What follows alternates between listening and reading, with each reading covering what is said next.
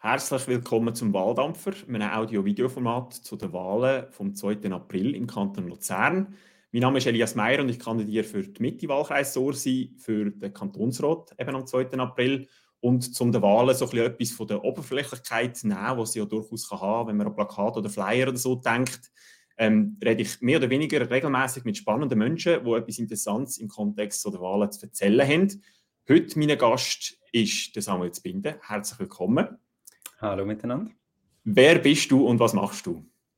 Ja, wie du schon gesagt hast, ich bin der Samuel Zbinde, ich bin von Sursi und ich bin seit mittlerweile vier Jahren ähm, der jüngste Kantonsrat im Kanton Luzern. Ich bin 2019 für die Grünen und Jungen Grünen gewählt worden. Ähm, nebenbei bin ich auch noch sehr politisch aktiv und ich studiere in Luzern.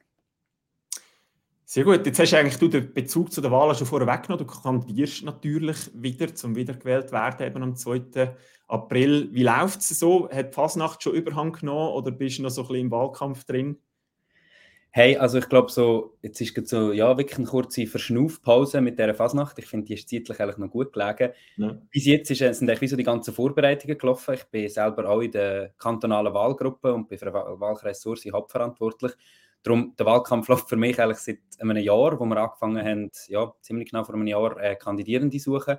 Äh, und das Intensivste ist eigentlich fast schon durch, so die ganzen Vorbereitungen und Sujet und Kandidierende suchen. Jetzt kann man noch schnell eine Woche verschnaufen und dann ja, kommt die Mobilisierungsphase. Darum, ich finde es jetzt echt gerade noch eine schöne Zeit. Ähm, viele mühsame und strenge Sachen sind hinter uns sehe ich genau gleich und ich freue mich dann auch, wenn, wenn der, eigentlich der Wahlkampf auf der Straße so richtig losgeht, wenn Anlässe sind, wenn wir irgendwo mit den Leuten reden und so. Jetzt vor, vor der Phase immer noch ein bisschen abgewartet oder auch Plakate aufstellen, das kommt gar nicht die Frage, oder? Da würden sich alle, die irgendwie Fasnächter sind, würden sich massiv ja, stören nach dem, wenn plötzlich irgendwelche Gesichter von der Politik würden neben dem Fasnachtsplakat stehen. Von dem her ist das noch gut. Ähm, du hast gesagt, du bist der jüngste Kantonsrat. Ich bin meines Wissens, glaube ich, der jüngste Gemeinderat, den wir haben im Kanton Luzern. Das kann sich relativ schnell ändern, oder? Es braucht einfach mhm. jemanden, der jünger ist und dann ist das nicht mehr so. Das ist auch eine Frage von der Zeit, wenn man wird älter, oder? Ähm, und es wäre ja noch schön, wenn es auch noch mehr Junge gäbe, sowohl im Kantonsrat als auch irgendwo in den Gemeinden, die sich politisch engagieren und so ein Amt bekleiden. Ähm, man hört immer wieder so ein bisschen in der, in der Gesellschaft aus, oder auch vor allem auch von Leuten, die der Politik unterwegs sind, von der Politikverdrossenheit der Jungen, äh, dass sie sich irgendwo nicht beteiligen oder nicht interessieren. Du bist da eine Ausnahme oder, oder ich weiß auch nicht, ob, ob, das effektiv so ist. Ich, ich stelle das zum Teil bei die, gerade bei den Jungparteien anders äh, fest. Oder? Da gibt es viele junge Jungs, die sich engagieren. Warum engagierst du dich als Junge in der Politik? Hey, also ich muss zuerst vielleicht eine kurze Vorbemerkung machen. Ich äh, reagiere immer ein bisschen allergisch, wenn man von dieser Politikverdrossenheit der Jungen äh, redet. Äh, also wenn man jetzt nüchtern einfach Zahlen anschaut, die Stimm- und Wahlbeteiligung, die wird größer, je älter man wird. Aber für mich ist das weniger ein Phänomen von, die Jungen sind Politik verdrossen und die Alten nicht. Also erstens, glaube ich, ist es eine mega individuelle Frage.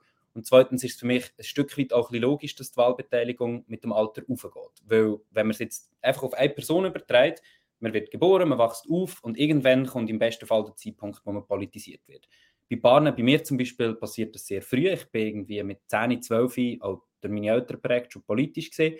Bei anderen mit 16, bei jemandem mit 30, bei jemandem vielleicht mit 50 und bei Partnern gar nicht.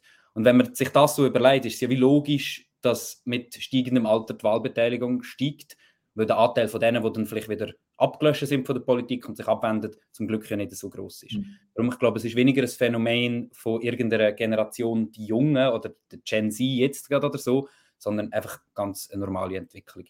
Trotzdem, sehe genau gleich. Ist auch so, dass viele politische Themen, wenn man älter wird, einem auch mehr betreffen. Also genau. irgendwo gewisse Sachen werden erst aktuell im Laufe der, der Jahre, oder, wo du mhm. irgendwo Erlebnisse hast oder, oder Erfahrungen machst und dich dann dafür interessierst, was politisch in diesen Themen passiert. Voll. Und zu deiner Frage noch, wieso bin ich politisch aktiv?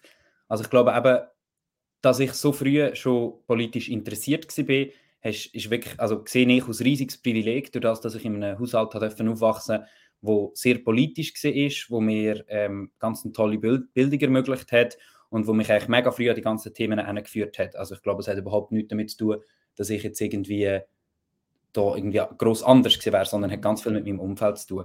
Und vom Interesse zum Engagement ist es eigentlich gekommen, ähm, so in den Jahren 2016, 2017, und ich einfach als Jugendlicher, das sind die Zeiten von der grossen Sparmaßnahmen im Kanton mhm. Luzern gesehen, wo bei uns an der Kante zur gespart worden ist. Und ich habe einfach gemerkt, das Interesse ist schon lange da und irgendwie habe ich wirklich keine Lust mehr gehabt. Das ist ja dann auch der Slogan von unserer Demo gesehen, keine Lust, ähm, das einfach hinzunehmen, sondern ich habe gemerkt, ich muss irgendwie selber etwas ändern und so bin ich zu den jungen Grünen und auch zu der Schülerinnenbewegung damals. Mhm.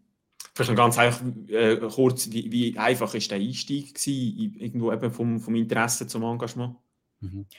Hey, für mich persönlich, und ich glaube, das ist aber sehr unterschiedlich, ist er mega einfach gewesen, weil ich schon sehr interessiert war, weil ich schon ein gewisses Wissen hatte. Äh, ich habe dann einfach mal die jungen Grünen Luzern geschrieben, die Judith Schmutz damals, ähm, und äh, bin dann ja, das erste Mal eine Mitgliederversammlung und bin herzlich aufgenommen worden. Ich glaube aber, und das ist meines Erachtens auch ein Grund, wieso vielleicht für viele andere Junge, aber auch für andere Gruppen, zum Beispiel Leute mit tieferer Bildung, Leute mit Migrationshintergrund, der Zugang zu der Politik nicht so einfach ist. Weil ich glaube, wenn man nicht die gleichen Voraussetzungen hat wie ich und vielleicht weniger in einem politisch denkenden oder politisch agierenden Haushalt aufgewachsen ist, habe ich das Gefühl, es ist manchmal nicht so niederschwellig. Ich weiß nicht, wie es du wahrnimmst, aber ich habe das Gefühl, bei den Jungparteien ein bisschen weniger, aber generell bei Parteien und in politischen Kreisen man hat so eine eigene Sprache, eine eigene Art, wie mhm. man irgendwie über Sachen redet und man, man, setzt ganz viele Sachen voraus, braucht irgendwelche Abkürzungen und, und das finde ich manchmal ein bisschen schade und das merke ich auch bei mir selber und darum, für mich persönlich ist ein, ein Anliegen, wo ich mich immer wieder muss an der Nase nehmen muss, meine Sprache einfach zu behalten. Mhm. Und nicht einfach im Sinn von populistisch und dumm, aber im Sinn von so, dass es möglichst viele Leute können verstehen können, mhm. ohne irgendwie einen Master in Politikwissenschaften zu haben. Ich habe es ähnlich wahrgenommen, oder? Also gerade die Jungparteien sind eigentlich ein gutes Becken für, für Junge, die sich engagieren Dort wartet man auf, auf Leute, oder? Sonst in der Politik ist es vielleicht nicht überall so, dass effektiv darauf gewartet wird, dass jetzt irgendwo neue Leute kommen und sich auch noch engagieren. Es ist aber schon ein bisschen, äh, man kann fast Hahnenkampf sagen, weil es ist, es ist schon noch sehr, auch sehr männlich dominiert. Ähm, gerade wenn es darum geht, eben irgendwelche Ämter oder so, dort, dort hast du meistens halt dann verschiedene Leute, die Interesse haben und dort wartet niemand auf noch jemanden, der auch, noch, auch noch dazu ähm, mhm. Aber das nehme ich auch so wahr, oder? Äh, jetzt in deiner Politik, dass eigentlich mehr Demokratie ist, ist etwas, was dir wirklich am Herzen liegt, ist etwas, was ich auch teile. Es ist eine Gemeinsamkeit, wir haben die verschiedenen politischen Bereiche schon zusammengeschafft, ähm, verschiedene Themen, sei es irgendwo im Thema Klima oder auch im Stimmrechtsalter 16. Und auf das möchte ich, möchte ich gerne eingehen. Ähm, wir haben dort, äh, noch, ich bin Kantonalpräsident von der, von der jungen CVP oder respektive jetzt von der jungen Mitte und mein Vorgänger oder meine Vorgänger haben mal Stimmrechtsalter Null äh, lanciert, keine Initiative dazu. Und dann ist lange irgendwo nach dem nicht mitgegangen, das ist auch nicht überall gut angekommen. Also die Idee ist da gewesen, dass eigentlich alle sollen eine Stimme haben, egal, unabhängig vom Alter. Ähm, dann ist relativ lange nicht mehr passiert und dann hast du, nachdem du Kantonsrat äh, gewählt worden bist, äh, eine Einzelinitiative lanciert, ähm, zum Stimmrechtsalter 16, wo wir nachher auch unter den Jungparteien relativ schnell irgendwo die Jungparteien gefunden haben, die sich für das einsetzen und, und sich für das engagiert haben. Wo stehen wir dort heute? Genau, du hast es sehr schön gesagt. Nachdem meine Einzelinitiative sehr, sehr knapp abgelehnt worden ist, mit zwei Stimmen Unterschied damals, es hat sich äh, an der Mitte entschieden, wo knapp die Hälfte dafür und knapp die Hälfte dagegen war. Es ist wirklich, ähm, für einen ist sehr, sehr knapp im Kantonsrat ähm, haben wir nachher beschlossen, die Initiative zu lancieren. Äh, die Lancierung war im Mai, zwei, also im Mai 2022, letztes Jahr. Gewesen. Ähm, das war mega cool. Gewesen. Wir sind eine mega breite Allianz von Anfang an, gewesen, die die Initiative lanciert hat. Häufig ist es ja, ja leider, es ist eine Realität, einfach, dass Initiativen von einem Akteur, von einer Akteurin ähm, lanciert werden. Ähm, das macht auch teilweise Sinn, wenn man so Sichtbarkeit für die eigene Partei will. Und da ist aber mega cool gewesen, dass wir von Anfang an, wir sind vier Jungparteien gesehen, wir sind mega viele Jugendorganisationen dabei gesehen, Pro Jugend hat uns aktiv unterstützt, Pfadi Luzern ist dabei, äh, unsere Mutterparteien natürlich ähm, teilweise, die mitmachen äh, und, und wirklich ein, ein bunter Mix aus äh, Parteien und aber auch nicht politischen Organisationen, mhm. die sich für die Jungen einsetzen. Ähm, das ist manchmal auch die Herausforderung, weil halt niemand wirklich im Lead ist. Also wir sind ein kleines Grüppli von VertreterInnen von den Jungparteien, die so organisatorisch den Lead haben, aber ich merke manchmal, wie es gibt nicht eine Organisation, die den Karren vollzieht. Ähm, mhm. Das macht es manchmal ein bisschen ähm, tricky, obwohl wir mega viele Organisationen sind. Äh, aktuell sind wir bei knapp 3'500 Unterschriften. Ähm, für eine Verfassungsinitiative im Kanton Luzern braucht es 5'000 Unterschriften. Mhm. Dort ist immer wichtig zu sagen, es braucht 5'000 gültige. Ähm, mhm. Und man rechnet ja so mit 10 bis 20 Prozent ungültigen. Darum, ja, äh, ist schon noch ein bisschen Weg vor uns. Wir haben mal das Ziel gehabt, vor den Wahlen einzureichen. Das wird jetzt wahrscheinlich eher knapp. Ähm, wir geben noch mal ein bisschen Gas. und haben noch Zeit bis Ende Mai. Darum schaffen werden wir sicher, aber ob wir es vor der Wahl noch zusammenbringen, das steht noch ein bisschen in den Sternen. Hm. Ich finde es auch, also finde es gut, ist eben eine überparteiliche Allianz, ähm, so dass es nicht irgendwo ein Wahlkampfteam auf einer Partei ist. Ich glaube, es dient im Anliegen. Ähm, und da geht die Frage, warum braucht es denn deiner Meinung nach Stimmrechtsalter 16? Hey, ich glaube, du hast es vorher schon ein bisschen vorweggenommen ähm, mit dem Stichwort mehr Demokratie. Äh, ich glaube, unsere Demokratie ist seit, ja, seit Jahrzehnten eigentlich ein, ein Ausbauprojekt und ich glaube, es ist nötig, dass es immer ein Ausbauprojekt ist. Ähm, weil für mich ist wie irgendwie klar, Demokratie heißt eigentlich, dass alle mitbestimmen können. Da gibt es immer irgendwie sinnvolle oder weniger sinnvolle Gründe, wieso gewisse Leute das nicht dürfen. Ich sehe zum Beispiel schon, dass vielleicht ein Baby halt noch nicht alle Fähigkeiten mitbringt, um das können, einen, einen Stimmzettel auszufüllen. Aber abgesehen von diesen wenigen Ausnahmen bin ich eigentlich überzeugt, dass Demokratie dann stark ist, wenn alle können mitbestimmen können. Mhm. Und ich finde, die Grenze bei 18 die ist ziemlich willkürlich. Natürlich, 16 wäre es auch, aber es wäre ein Schritt in die Richtung, dass mehr Leute dürften mitbestimmen und ich glaube, das tut niemandem weh und stärkt unsere Demokratie. Jede Grenze ist ja willkürlich, also vielleicht noch schnell ein Stimmrecht, also das Familienstimmrecht, das wir haben wollen, oder Stimmrechtsalter Null, ist eigentlich nicht darum gegangen, dass dann das Baby würde abstimmen, ja. sondern dass eigentlich die gesetzlichen Vertreter würden die Stimme wahrnehmen. Ähm, ich finde aber auch, jede Grenze ist willkürlich, nicht nur in Bezug, Bezug auf, auf Stimmrecht, sondern auch auf, auf Volljährigkeit oder die verschiedenen Altersschwellen, die man haben, irgendwo, sei es beim Autofahren oder bei, bei den Gesetzen, oder, wo man definiert, ab wenn ist jemand äh, äh, mhm. sexualmündig. Äh, das ist auch eigentlich so ein bisschen einfach gesetzt worden aufgrund von irgendwie Annahmen, die man hat oder von, mhm. ich weiß auch nicht, Erhebungen oder, oder äh, Einschätzungen, wenn das jemand in der Lage ist, eine Person irgendwo in diesem Bereich halt können Entscheidungen zu treffen. Ähm, meiner Meinung nach verlangt man auch von den Jungen immer mehr, oder? Man geht früher irgendwo, ähm, hat man das Gefühl, man müsse ähm, müssen früher äh, irgendwo sich entscheiden für eine Lehrstelle, für einen Beruf. Äh, man ist nicht viel früher da am ganzen Bildungsweg eigentlich, man früher eingeschult. Und ich finde, es ist so ein bisschen auch ein Zeichen von der Fairness, dass man, wenn man mehr erwartet, den Jungen dann auch irgendwo mehr zugesteht. Es gibt so ein bisschen zwei Argumente, wo, wo von den Gegnern vorwiegend eingeworfen werden äh, gegen das Stimmrechtsalter 16. Das eine ist äh, Trennung vom aktiven und passiven Wahlrecht. Das ist eigentlich etwas, was du verursacht hast, oder in deiner Einzelinitiative. Hast du das so ausgestaltet, dass du sagst, das ist sinnvoll? Du bist natürlich nicht der Erste, oder? Es gibt andere Kantone, wo, wo, wo es ähnliche Vorstöße auch schon gibt. Was entgegnest du auf das, dass, man das Leute gibt, oder dass es Leute gibt, die sagen, das sollte man nicht trennen. Man sollte, wenn man kann wählen kann, sollte man auch gewählt werden Genau, also ich glaube, der Grund, wieso ich mich damals schon für nur, nur das aktive Stimmrechtsalter 16 entschieden habe, ist ein einfacher. Ich glaube, es wird meines Wissens überall, wo es Stimmrechtsalter 16 gibt und auch gefordert wird, wird nur immer das Aktive gefordert. Ähm, solange die Mündigkeit, die Volljährigkeit bei 18 ist, ähm, gäbe es gewisse Probleme, wenn man unter 18 wird gewählt werden, vor allem jetzt in deinem Fall, also in einer Gemeindeexekutive, weil man mhm. quasi gar noch nicht zeichnungsberechtigt ist, also noch gar keinen Vertrag an seine Eltern davon schreiben und aber aus gewählten dann das irgendwie doch kann. Ich persönlich fände das nicht ein Riesenproblem, aber einfach für die Mehrheitsfähigkeit vom Anliegen habe ich gefunden, hey, machen wir einen ersten Schritt und der erste Schritt wäre jetzt mal das Aktive, nämlich das Wählen. Und ich glaube, die Trennung, ja, das ist ein Argument, das immer wieder kommt. Es hört dann aber auch dort schon auf, dass man nämlich sagt, ja, es ist nicht gut, wenn man das trennt. Und wenn ich dann nachfrage, warum es denn das genau nicht gut ist, kommt meistens nicht mehr so viel. Also, und darum finde ich, brauche ich eigentlich auch gar nicht so viele Argumente. Also, ja, mhm. man könnte sagen, es ist dort, wo es Stimmrechtsalter 16 gibt, ist das auch schon so. Also in Glarus gibt es mhm. die Trennung auch. Überall dort, wo es teilweise so auf kommunaler Ebene äh, AusländerInnen-Stimmrecht gibt, ist das auch so. Also es ist nicht so, dass das irgendwie in Stein gemeißelt wäre. Und mhm. ja, aktuell ist es so, wir würden es trennen, aber ich habe jetzt noch nie, noch nie, es hat mir noch niemand erklären können, warum das ein Problem wäre. Das zweite Gegenargument, das man viel gehört, ist die Volljährigkeit. Du hast es vorher gesagt, oder? man würde etwas auseinandernehmen, ähm, dass man äh, vorher kann, kann stimmen und wählen und erst nachher volljährig wird. Ist ja auch nichts Neues, oder? Mhm. Ähm, die Volljährigkeit ist mal bei 20 und ist auf 18 Jahre gesetzt worden und dem vorausgegangen, etwa fünf Jahre, ist Stimmrechtsalter, das zuerst auf 18 Jahre gesetzt worden ist, bevor die Volljährigkeit gefolgt ist, mhm. ähm, weil man dann irgendwo halt darauf gekommen ist, dass also einfach, das ist ja auch wieder, die Schwelle ist einfach festgelegt auf 20 mhm. Oder auf 21, ich bin mir gar nicht sicher, ähm, wo man vorher erwachsen, erwachsen war. Ähm, wir hätten das korrigiert, zuerst Stimmrecht, nachher Volljährigkeit. Das ist jetzt wieder ein Argument, dass man sagt, man will das nicht auseinandernehmen.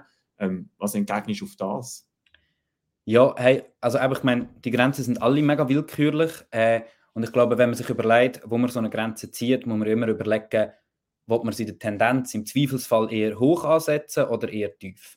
Und ich glaube, bei der Volljährigkeit äh, geht es ja teilweise auch ein Stück weit um, um einen Schutzgedanken, dass man junge Menschen auch vor gewissen Sachen auch schützen ähm, kann man diskutieren. Ich wollte jetzt nicht pro oder contra Volljährigkeit bei 18 oder 16 reden, aber darum sehe ich dort, wie dass man sagt, hey, okay, gehen wir im Zweifelsfall davon aus, dass wir eher ein höchstes Alter ansetzen. Mhm. Umgekehrt beim Stimmrecht sehe ich wie nicht vor was, dass man irgendjemanden schützen will. Also weder die jungen Menschen muss man, mhm. da, noch, muss man da schützen, meiner Meinung nach, noch die Gesellschaft. Also abgesehen davon, dass der, der, der Anteil an 16- bis 18-Jährigen ja sehr, sehr gering wäre an der Gesamtbevölkerung, mhm.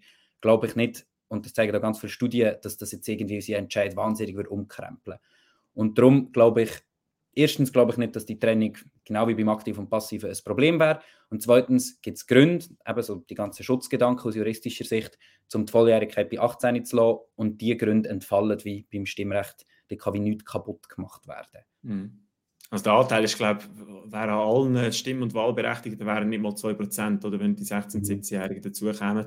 Also nicht wirklich viel. Und das wäre dann auch nur so, wenn alle würden go, go wählen oder stimmen.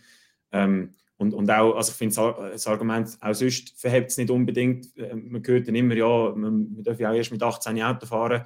Warum sollte man vorher an das Strassengesetz dürfen mitreden, wo viele einfach ja, irgendwo den Blick nicht auftun, weil an das Strassengesetz musst du, musst du ja schon als Kind halten, wenn du im mhm. Straßenverkehr unterwegs bist. Autofahren darfst du heute auch schon, äh, je nach Fall, vor 18 ähm, ja, da gibt es schon so eine, eine, Breite von, mit welchem Alter du was darfst ja, und ja. wo rechtlich welche äh, Rahmenbedingungen gelten, dass, dass Volljährigkeit nicht mehr der Gradmesser für mich darf sein, oder? Genau. genau. Also ich, ist ja, ich finde es ja wirklich auch mega sinnvoll. Es ist mega eine individuelle Entwicklung. Es ist schwierig, mhm. ein willkürliches Alter zu setzen. Und ich finde es super, dass das schon heute so eine, eine, graduelle Entwicklung ist, dass man mit 14 gewisse Rechte bekommt, mit 16 gewisse Rechte, mit 18 gewisse ich weiß gar nicht, gibt es noch Sachen, wo man erst nach 18 bekommt? Ja, mit 25 musst du Pensionskasse noch bezahlen. Ja, stimmt, genau. Und du bist irgendwann nicht mehr Junglenkerin und so. Ja, also genau. ich glaube, das, das ist jetzt schon eine graduelle Entwicklung und, und wäre ja absurd zu sagen, vor 18 darfst du gar nichts und mit 18 rühren wir dir einfach alles zu und jetzt schaust du selber. Und ich glaube, mhm. Wenn man jetzt Stimmrecht auf 16 würde tun, würde das einfach dieser graduellen Entwicklung weiter Rechnung tragen. Mhm. Ein anderes Thema, wo, wo dir natürlich als, als Grüne sehr am Herzen liegt, mir aber auch, ich weiß nicht, ob es daran liegt, dass mein Vater biologisch und ich relativ früh schon irgendwo das Grüne ein bisschen mitbekommen Den grünen Daumen habe ich zwar nicht, also Pflanzen und so, auch die hinter mir, das sind alles die einfachsten, die du, glaube kannst haben. Ähm, aber so ein bisschen Umweltschutz, Klima ist, ist ein Thema, wo, wo dir sehr am, am Herzen liegt, bei uns verbindet. Ähm, wo steht der Kanton Luzern in Sachen Klima oder Klimapolitik? Hey, das ist eine Frage, die ich, ich häufig gestellt bekomme und die ich mir auch immer wieder selber so ein bisschen stelle, wenn man so im größeren, also im Vergleich zu anderen Kantonen, zu anderen Ländern anschaut. Und ich finde sie gar nicht so einfach zu beantworten, weil es extrem darauf abkommt, an was man es misst. Wenn man den Kanton Luzern heute vergleicht mit dem Kanton Luzern vor der ähm, Klimawahl, sage ich jetzt mal, also so vor 2019, dann sind wir wirklich schon einiges weitergekommen. Also ich glaube, die Veränderungen in der Gesellschaft, aber noch auch im Wahlergebnis, haben einiges bewirkt. Also für mich ist es wie irgendwie mega klar gesehen, aber vor zwei Jahren haben wir es ja endlich geschafft, äh, nein, beziehungsweise schon vor drei oder vier Jahren, ähm, Netto Null 2050 ähm, auszurufen im Kanton Luzern. Es ist noch ein Klimaplan gefolgt, wo quasi Massnahmen drin hat, wie wir bis 2050 Netto Null, also Klimaneutralität, erreichen Für mich ist das wie das absolute Minimum gesehen, weil ich halt wie ähm, ganz andere Ansprüche habe. Aber für Leute, zum Beispiel auch bei den Grünen, die schon länger dabei sind und die noch den Kanton Luzern vor der Entwicklung erlebt haben, ist es schon ein riesiger Erfolg gesehen, dass wir mal ein Netto-Null-Gesetz angebracht haben. Also ich glaube, es ist mega die Frage, mit was wir es vergleichen. Und darum, ich glaube, wir sind viel weiter als auch schon. Aber gerade wenn man es vergleicht mit der wissenschaftlichen Erkenntnis, zum Beispiel, was wäre nötig, um das 1,5 Grad-Ziel zu erreichen, ähm, und dort ist ja dann die Jahreszahl ist das eine, aber viel wichtiger ist echt die Gesamtmenge. Also man redet ja da vom CO2-Budget, wo man einfach, also Gesamtmenge an CO2, wo man von jetzt bis null, netto null noch ausstoßen. Und dort muss man schon sagen, auch der Klimaplan von Luzern ist weit davon entfernt, was es wird brauchen. Und das ist, der Widerspruch finde ich manchmal nicht ganz mhm. einfach auszuhalten und auch nicht ganz einfach zu kommunizieren. Ich finde, man muss jetzt den Kanton Luzern nicht nur zusammenschießen quasi, weil gemessen an dem, was vorher gelaufen ist, ist viel gegangen. Aber wenn es halt immer noch so weit weg ist vom Notwendigen, habe ich trotzdem auch überhaupt keine Lust, jetzt einfach zu loben oder mich auf dem auszuruhen. Hm. Meine Folgefrage wäre jetzt gewesen, wie sieht es die Region aus? Aber in dem Fall ist also, das ist gar nicht eine relevante Frage in dem Sinn. Die Frage sollte ja nicht sein, wie stehen wir oder wo stehen wir, vielleicht auch vielleicht zu anderen, sondern wie näher sind wir unserem Ziel oder? Als, mhm. als Gesellschaft. Ähm, vielleicht die Frage, wie fest ist das eine politische, eine politische Frage oder wie fest kann man das politisch steuern und wie fest ist es einfach auch Gesellschaft, wo, wo muss bereit sein ähm, wie fest, also es hat verschiedene Faktoren, oder? aber wie fest ist es ein politisches Thema? Hey, ich glaube, es ist ein extrem politisches Thema. Zu deiner Frage, Gesellschaft oder Politik, ich glaube, das ist so ein bisschen eine hohe Ei-Frage. Die Gesellschaft bestimmt Politik und Politik hat einen Einfluss auf die Gesellschaft. Also ich glaube, da könnte man sich immer im Kreis drehen. Ich glaube aber, es ist insofern ein extremes politisches Thema, ähm, als dass man das wie individuell nie können lösen und dass es auch individuell extrem überfordernd kann sein. Also ich merke das bei mir persönlich ich, ich, ich gebe mir Mühe, so klimafreundlich wie möglich zu leben. Ich fliege nicht, ich lebe vegetarisch, ich, ich, ich mache viele Sachen nicht schlecht. Auf dieser Seite gibt es auch viele Sachen, die, noch überhaupt nicht gut sind. Und ich merke dort so eine mega feste individuelle Überforderung und ich glaube, mhm. das geht vielen Leuten so, weil wenn ich halt in die Coop gehe, ist trotzdem noch mega viele Sachen, die ich dort kann kaufen kann und auch die einzige Option ist zum Kaufen, weit entfernt davon klimaneutral zu sein. Und wie ich jetzt zum Beispiel als Mieter ähm, wie, wie mein Haus geheizt wird, kann ich nicht mitbestimmen. Und wie gut der ÖV ausgebaut wird, habe ich in einem städtischen Raum mehr sagen als auf dem Land. Und ich glaube, darum ist es extrem politisch. Für mich ist Politik ist ja ein Stück weit Gesellschaft. Es ist wie eine Aufgabe von uns allen.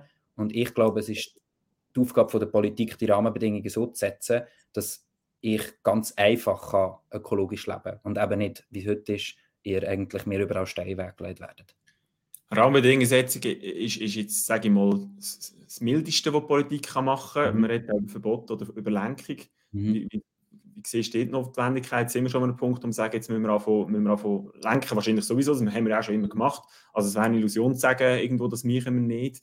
Ähm, mit der Mineralsteuerabgabe und so. Also da gibt es mhm. genug Beispiele, wo wir schon lenken.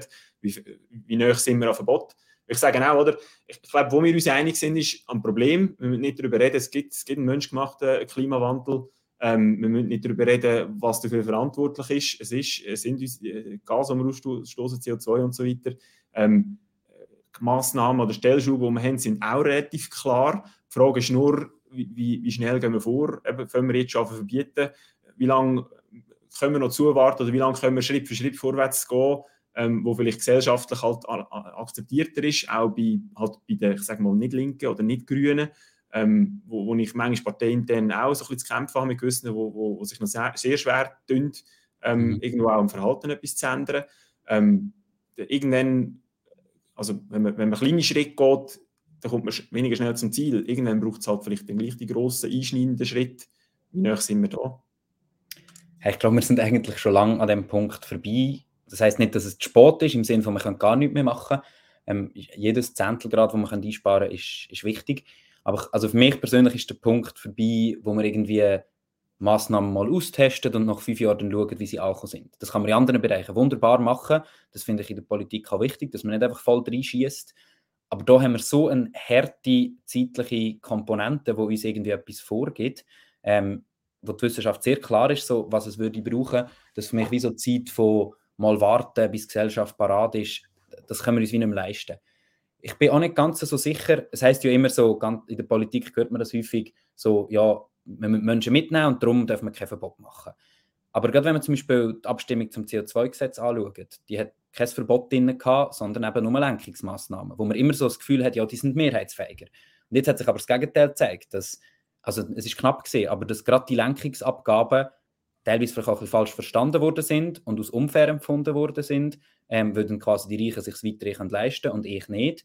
Und darum ist es abgelehnt worden. Und jetzt bin ich gespannt, wie es bei der Neuauflage ähm, rauskommt, wo eigentlich eben nicht mehr auf die Lenkungsabgaben setzt, sondern auf das, was ich eigentlich aus sinnvollsten handle, äh, am sinnvollsten gesehen, nämlich eine Kombination von mhm. Einschränkungen und Investitionen. Ich denke, es wäre auf keinen Fall das Ziel, einfach nur Sachen zu verbieten. Wir wollen ja nicht einfach irgendwie Stillstand oder Rückschritt von unserer Gesellschaft, aber wie das eine einzuschränken und das andere zu fördern, nämlich erneuerbare Energien, Umstellung auf all diese Sachen. Und ich glaube, dann können wir eben die Bevölkerung viel besser mitnehmen, weder wenn wir Lenkungsabgaben machen, die ich persönlich schon gut fände, aber wo wie extrem schnell dann in die, in die Diskussion hineinkommen mit, oh, Benzin wird teurer, ist mega unfair. Sondern ich sage, das Ende einschränken und Alternativen bieten. Ich glaube, das ist die grosse Herausforderung im Thema, um, um das Thema auch wieder zu verlassen. Äh, vielleicht können wir dann, äh, wenn wir beide gewählt werden, im Kantonsrat wieder ein bisschen über das reden. Aber ich glaube, die grosse Herausforderung ist effektiv, ähm, dass halt die Meinung auseinandergehen, wie schnell es muss vorgehen, dass das Verhalten von sagt, links und grün, wo eben dann halt relativ schnell mal fordernd wird und sagt, wir müssen jetzt, wo mhm. vielleicht, wenn man, wenn man der Wissenschaft zulässt, effektiv richtig ist, aber halt dann bei rechts dafür sorgt, völlig zuzumachen und alles abzulehnen. Und das ist die grosse Herausforderung, um irgendwo zusammen Lösungen, irgendwo Kompromiss finden, die uns dienen, als Gesellschaft, ähm, als, als Menschheit schon fast, oder? Ähm, aber gleichzeitig halt auch noch getragen werden. Und das ist, das ist auch schwierig. Ich meine, ich habe mich auch für das CO2-Gesetz eingesetzt. Ich bin enttäuscht, dass es nicht durchgekommen ist. Ähm, ich habe mit vielen Argumenten nichts anfangen von den Gegnern. Ähm, und gleich haben wir es nicht geschafft, eine mehrheitsfähige Lösung zu bringen, obwohl sie meiner Meinung nach nicht mega weit gegangen ist. Und das ist die grosse Herausforderung in diesem Thema. Okay. Genau. Jetzt sind am 2. April wieder Wahlen, das heisst, äh, deine erste Legislatur ist dann fertig. Ähm, was ist dein Fazit? Hast du etwas erreicht? Dass ich alt geworden bin. Ähm, ich bin erschrecke immer wieder, wenn man das so hört, so, also, oder auch wenn ich selber merke, so, ah, jetzt bin ich schon vier Jahre Kantonsrat. Ähm, hey, mein Fazit ist durchzogen, würde ich jetzt sagen. Das ist mega negativ, aber so meine ich es gar nicht. Ich glaube, einerseits ähm, ein Stück weit bin ich auf die Welt gekommen, im Sinne von, ich bin halt ähm, sehr jung, mit 20 gewählt worden. Ich würde mich als sehr ähm, engagierten und vielleicht auch manchmal ein bisschen übereifrigen Mensch bezeichnen und bin gewählt worden, auch ein Stück weit mit dem Anspruch, die Welt zu verändern. Mhm. Und ähm, ich glaube, die geht man schon auf die Welt. Das ist nachher halt die langwe langweilig, also so die, die alltägliche Politik auf kantonaler Ebene, die Wahlen sind durch, die Euphorie ist durch. Es ist immer noch so, dass wir weit weg sind von, von ökologischen und progressiven Mehrheiten. Und das ist manchmal schon frustrierend gesehen. Auf dieser Seite aber auch sehr, sehr, sehr viel Positives. Und das werde ich auch ausstreichen, sonst würde ich mich ja nicht zur Wiederwahl stellen.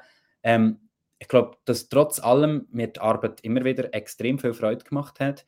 Ähm, wir haben, auch wenn es nach meinen eigenen oder nach unseren Ansprüchen viel zu wenig weit gegangen ist, aber wir haben einiges erreicht.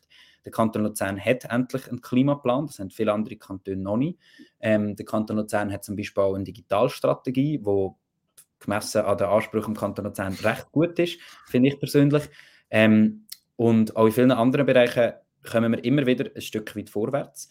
Ähm, und sonst, was mich schon immer wieder motiviert, ist so ein bisschen die, die Überzeugung, dass auch wenn man vielleicht nicht Mehrheiten für die eigenen Vorstöße immer anbringt, dass es einen Unterschied macht, dass man dort ist. Also ich bin überzeugt, wenn es weniger grüne und linke Stimmen im Kanton Luzern gäbe, dann ging es gar nicht vorwärts oder ging es ganz stark in eine andere Richtung. Und wenn man das dann vielleicht im Alltag nicht so sieht, weil man dann die Mehrheit nicht hat, ist es dann häufig so, dass wir vielleicht einen Vorstoß einreichen, der kommt nicht durch und zwei, drei Jahre später kommt er von jemandem von der Mitte und dann kommt er durch. Und das kratzt vielleicht ein am eigenen Ego, aber für die Sache ist es ja schlussendlich super. Mhm. Also das ist das, was ich ein bisschen äh, festgestellt habe, politische Mühlen auch auf Gemeindeebene, die malen langsam, oder? Es braucht, bei vielen, Sachen braucht es einfach die Schritte, die es halt braucht, bis, bis äh, ein Geschäft parat ist oder bis auch Gesellschaft parat ist oder die Menschen involviert sind. Ähm, aber ich, ich, denke auch, man kann etwas bewegen. Ich finde es auch schön, oder das, was du sagst, dass es eben, äh, dass vielleicht die Ideen andere sind oder, oder die politischen Ziele sind andere. Ähm, aber ich finde eigentlich das extrem schön an der Demokratie. Es sind alle involviert, es, es tun und können alle mitreden. Ähm, halt nicht mit dem gleichen Gewicht, das ist ja so, oder da gibt es auch Unterschied. Es ist aber auch äh, widerspiegelt die Gesellschaft oder die Wähler, der Wählerwille. Ähm, und dass man irgendwo zusammen muss an Lösungen schaffen so, das finde ich, find ich extrem schön. Ähm, genau, jetzt noch so ein eine Frage, die gar nicht mal so politisch ist, jetzt unabhängig von, von, von den Parteien. Ähm, was braucht es für Menschen in der Politik? Was sollten Menschen mitbringen? Ich glaube, also das abschließend zu beantworten, das würde jetzt mega ausufern und da könnt ihr jetzt müsst ihr jetzt lange überlegen. Äh, was mir spontan in Sinn kommt, ist, ich glaube, ähm, eine Fähigkeit, die man muss haben, ist gewisse Flexibilität, Spontanität und auch Entscheidungsfreudigkeit. Mhm. Ähm, wir entscheiden an einer Session über manchmal irgendwie 50 bis 100 Geschäfte und in einem Geschäft noch irgendwie 20 separate Abstimmungen. Natürlich, man ist ja immer irgendwie informiert über, über die Leute, die von der eigenen Partei in einer Kommission sind. Man, man weiß, was man sollte abstimmen Aber gerade wenn man ein bisschen den Anspruch an sich selber hat, nicht einfach nur das zu drücken, was die Partei empfiehlt, sondern vielleicht auch noch schnell selber zu überlegen, braucht es eine extreme Entscheidungsfreudigkeit. Man kann sich nicht in allen Geschäften tief einlesen, man kann nicht überall so, so, so, so, so lange sich Zeit nehmen, also sonst ist es ein 100% Pensum. Und ich habe dort schon gemerkt, dort muss man trauen, einfach einmal zu entscheiden. Ähm, es braucht natürlich immer das Abwägen. Ich wollte überhaupt nicht sagen, dass man einfach drauf los entscheiden Aber trotzdem merke ich, man muss irgendwie den Mut finden, zum zu sagen, mal, und trotz Pro und Contra, trotz hin und her, ich entscheide mich jetzt so und kann das mit meinem Gewissen vereinbaren und muss das nachher auch können, gegen aussen vertreten. Und das mhm. ist manchmal eine Challenge, gerade bei kontroversen Themen. Und darum diese Eigenschaft würde ich mir mehr wünschen ich, ich würde noch ergänzen, den Willen, ähm, einerseits sich einzubringen, aber auch anderen zuzulassen und sich auch mal eingestehen dass man falsch liegt und vielleicht dazu zu lernen und die Meinung auch zu ändern. Ich finde, das ist eine Qualität, die wo, wo extrem wichtig ist in der Politik, wo viele äh, so ein bisschen verlehrt haben oder gar nicht gelernt haben. Das würde ich jetzt, würde ich jetzt noch ergänzen. Äh, bevor wir langsam zum Schluss kommen, was hast du noch für Ziele jetzt für die zweite Legislatur oder für die nächste Legislatur, wenn du wieder gewählt wirst? Hey, wir haben über die beiden Themen geredet, die politische Partizipation von jungen Menschen und das Klima. Ich glaube, das sind weiterhin so die beiden Schwerpunktthemen, die mich mega beschäftigen. Das dritte Thema, das jetzt noch nicht so, ähm, wo wir jetzt nicht so diskutiert haben, äh, ist das Thema äh, Steuern. Ich bin in der Kommission, die sich um Steuern kümmert und bald steht eine grosse Steuergesetzrevision mhm. an. Dort wollte ich jetzt nicht fest darauf eingehen, aber das ist für mich sehr ein sehr wichtiges Thema. Und beim Klima, um noch etwas zu sagen, ist es aus meiner Sicht die grösste Herausforderung, gerade jetzt für uns Grüne und junge Grüne, ähm, dass wir wie den, den Plan, den wir jetzt haben, dann auch irgendwie mal zum Fliegen bringen. Dass wir nämlich nicht einfach nur irgendwelche Massnahmen mal definiert haben, das ist noch recht einfach, sondern dass wir sie dann auch umsetzen können. Und für das muss zahlreiche Gesetze geändert werden, Gelder müssen gesprochen werden und dort müssen wir den Druck aufrechterhalten, damit es auf bürgerlicher Seite nicht nachher einfach wird, zu sagen, ja, den Plan vergessen wir jetzt und wir kümmern uns um andere Themen. Sehr gut. Zum Schluss ähm, hast du mir noch einen guten Tipp für meinen Wahlkampf. Die Frage stelle ich allen, die dort zu Gast sind. Ähm, hey, ich glaube, es ist mega etwas Triviales, aber was mir schon bei den letzten Wahlen und auch bei diesen Wahlen wieder aufgefallen ist, ähm, sie sind zwar nicht von allen gleich beliebt und wir, äh, wir motzt ja auch manchmal ein bisschen drüber, aber ich glaube, das klassische Kopfplakat ähm, zieht eben doch noch recht fest. Ich glaube, äh, der Wahlkampf findet heute auf ganz vielen Ebenen statt, Social Media, in den mhm. Zeitungen, wo auch immer. Aber ich glaube, der Raum, wo ja trotzdem noch alle Gesellschaftsschichten, alle Alter vertreten sind, ist der öffentliche Raum. Alle gehen, oder die allermeisten Leute gehen irgendwann mal voraus. Und ich glaube, wenn man dort mit seinem eigenen Plakat im Wahlkreis Source jetzt in unserem Fall präsent ist, dann nervt das vielleicht ein paar Leute, aber ich glaube, am Ende des Tages äh, hilft es extrem, zum bekannter werden und auch mhm. zum zeigen, hey, ich will das, ich bin nicht einfach auf dieser Liste um jetzt in deinem Fall die Mitte zu unterstützen. Ich wollte gewählt werden und darum, ja, stelle ein paar Plakate auf.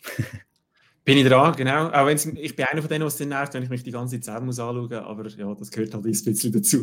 Ja, genau. Sehr gut, das war der Wahldampfer vom 16.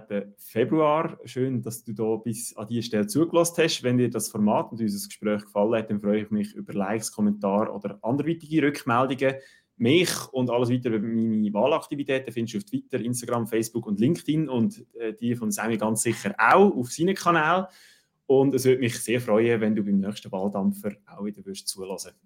Merci, äh, Samuel, fürs dabei sein und auf Wiedersehen miteinander. Merci für die Einladung und tschüss zusammen.